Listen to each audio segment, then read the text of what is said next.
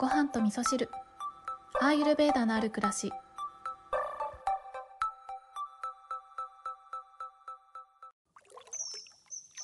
こんにちは。え今日は特にテーマを決めずに雑談をしようかなと思ってるんですけれども、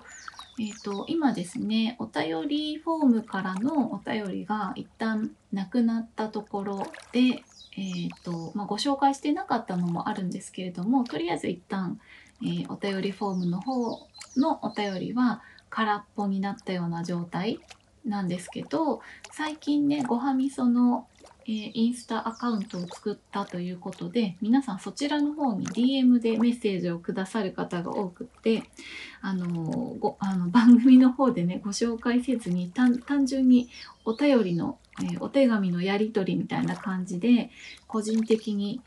えー、っとメッセージのやり取りをさせていただいているパターンが多いんですけれども、まあ、今日はその中からね一つメッセージご紹介させていただいたりもしようかなと思っております。後でご紹介したいと思います。で今日はどんなことしてたかっていうと、えー、今日はリスナーさんとお話をさせていただきながらジョーティッシュのセッションをさせていただきました。で実際にねお話をさせていただく機会があるとあの番組のねご感想であったりとか番組で紹介したものとかあとインスタでねご紹介させていただいたものとかをこんな風に取り入れてますとか取り入れたらこうでしたみたいなご感想を言ってくださったりするっていうことがあってすごく、えー、リアクションをいただけるということがねやっぱり励みになりますよね。あのインスタの方でもねえー、ごはみそで紹介したこれ取り入れてみましたみたいな投稿してくださった方の投稿はストーリーズの方でシェアをさせていただいたりとかもねして皆さんに共有をしているんですけれどもなんかそうやってもともとねアーユルベーダに全然興味なかったよっていう方もたくさんいらっしゃる中で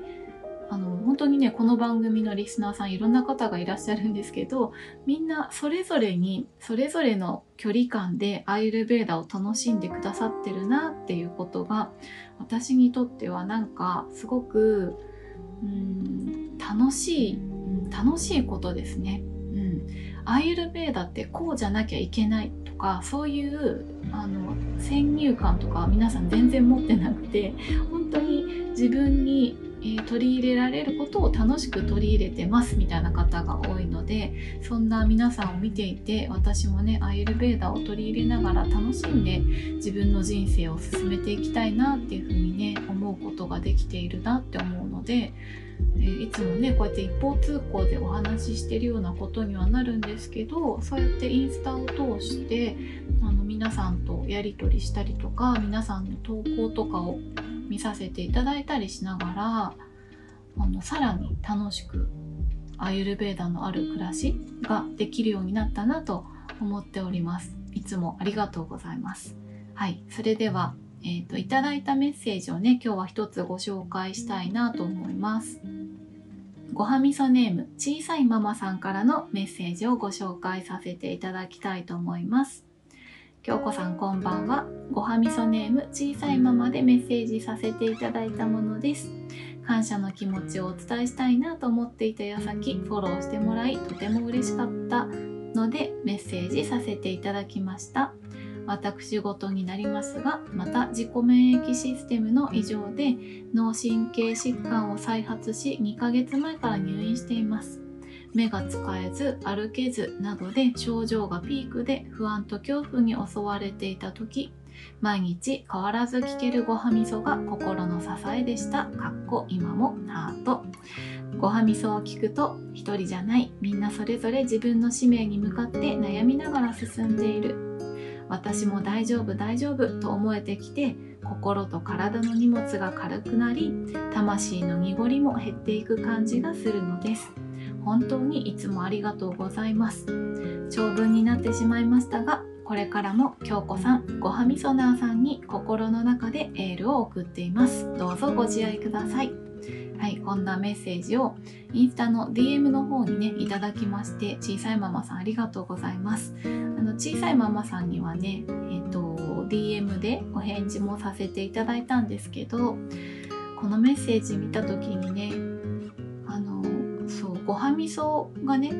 毎日ただ配信してるだけの、うん、そう毎日配信することにすごく意味があるなっていうことを私自身もすごくそこに意味を感じてるんですけど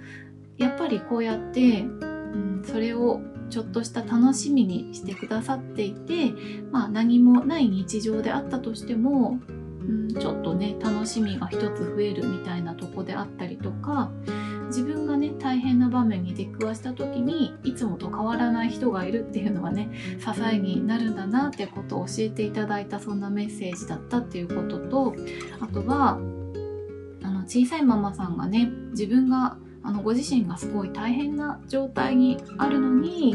なんか私へのね応援のエールをくださったりとかいつも番組でご紹介させていただいている、えー、ごはみソナーの皆さんに対してのエールを送りますなんて言ってくださるっていうところが本当に思いやりのある方だなと思いながらほっこりしたそんなメッセージでした。小さいママさん本当にいつもありがとうございます。あの体調早くね良くなるといいですね。あの自己免疫システムの異常っていうところで言うと忙しくされてたんですかね。ちょっとゆっくりする機会と思ってねのんびりとね過ごしていただきながらあの早く良くなるように私もお祈りしております。あのごはみそなーさんのね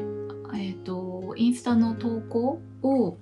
拝見してるとね私すごくね癒されるものが多くってなんか私自身は、えー、都心でね仕事が中心の暮らしになってしまっている中でそんな中でもアーユルベーダを取り入れることによってせかせかしないように、まあ、かつ自分の使命を果たしていけるようにっていうねそういう暮らしをしているんですけれどもこのごはみそを聞いてくださっている方は、まあ、みんなじゃないと思うんですけれども、えー、インスタでねつながらせていただいた方の投稿なんかを見ているとすごくね五感を使うっていうことを日常の中で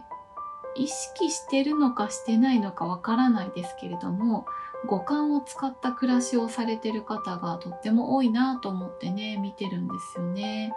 で最近私はその自分がね五感をちゃんと使えてるかどうかっていうことを考えることがすごく多くってまあ多分そういうね、えー、他のごはみそなーさんの、えーと投稿を見たりしてるから余計に考えるんだと思うんですけどアイルベーダではその自分を満足させるってことがとっても大切になってくるっていうね考え方があるんですけど満足させるためには五感をちゃんと使いましょうねっていう風に考えられているんですね。そう五感の話はねよくしますけれどもそうでもやっぱり、えー、どうしても都心で暮らしてえー、仕事中心で会社の中にずっといるみたいな暮らしをしているとね偏ってきちゃうんですよね。使ってる五感のうちで例えば、えー、視覚とか聴覚とかはめちゃくちゃ使ってるなって感じはするんですけどでもそうだな。嗅覚とかあとは触覚？なんか手で触る時の感覚とかはちょっと麻痺してきちゃってるなっていう風に私の中で自己観察しているところなんですよね。そう食べ物食べた時のね味を感じるみたいなそういったとこは結構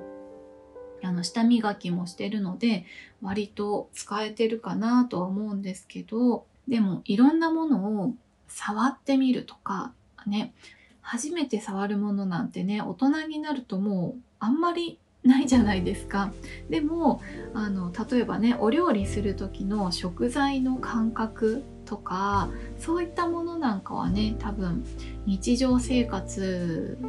ではあんまりないような感覚だったりとかもするので、まあ、そういうところかねそういうところから五感というのをね使ってていきたいなって思ってはいるんですけれどもでもやっぱりね自然の中で暮らしている方と比べると全然だなっていうふうにね思うんですよね、うん、だからね皆さんのインスタの投稿にはすごく救われてる部分があってなんかこのイマジネーションの中だけでも私も自然にの自然があるところに行ったような感覚になるとかあのそういった、まあ、風景を見せていただいたりとか暮らしの風景とかを見せていただきながらあ私もこうやって丁寧な時間を過ごそうとかねなんかこうやって自然を忘れないように、うん、日々を過ごしていこうとかねそんな風に思えたりするっていうところがありますね。はい今日はちょっと雑談ということで特に何っていうお話ではないんですけれどもまあでもそんなことも考えているっていうところからその都心で暮らす忙しい、えー、ビジネスパーソンがどうやったら五感を使ってえー、自分の人生を充実させていくことができるかっていうことを私なりに考えて何かご提案できることができたらどんどんしていこうってすごくね最近思ってるんですよねそうだから私はいろいろとね実験するのが好きなので自分の中で思いついたことを実験してで、えー、ここでお話しするみたいなねそんなこともねしていきたいなって思いました。はい、ということで今日は、えーと、特に何ということはないんですけれどもあの雑談をさせていただきましたあとあの先ほどねメッセージご紹介しました小さいママさんね本当に早く回復されることを私だけでなく、えー、番組をお聞きのリスナーの皆さんもお祈りしてると思いますので、えー、そういった思いも受け取っていただけたら嬉しいなと思います。それでは皆さん、今日も良い一日をお過ごしください。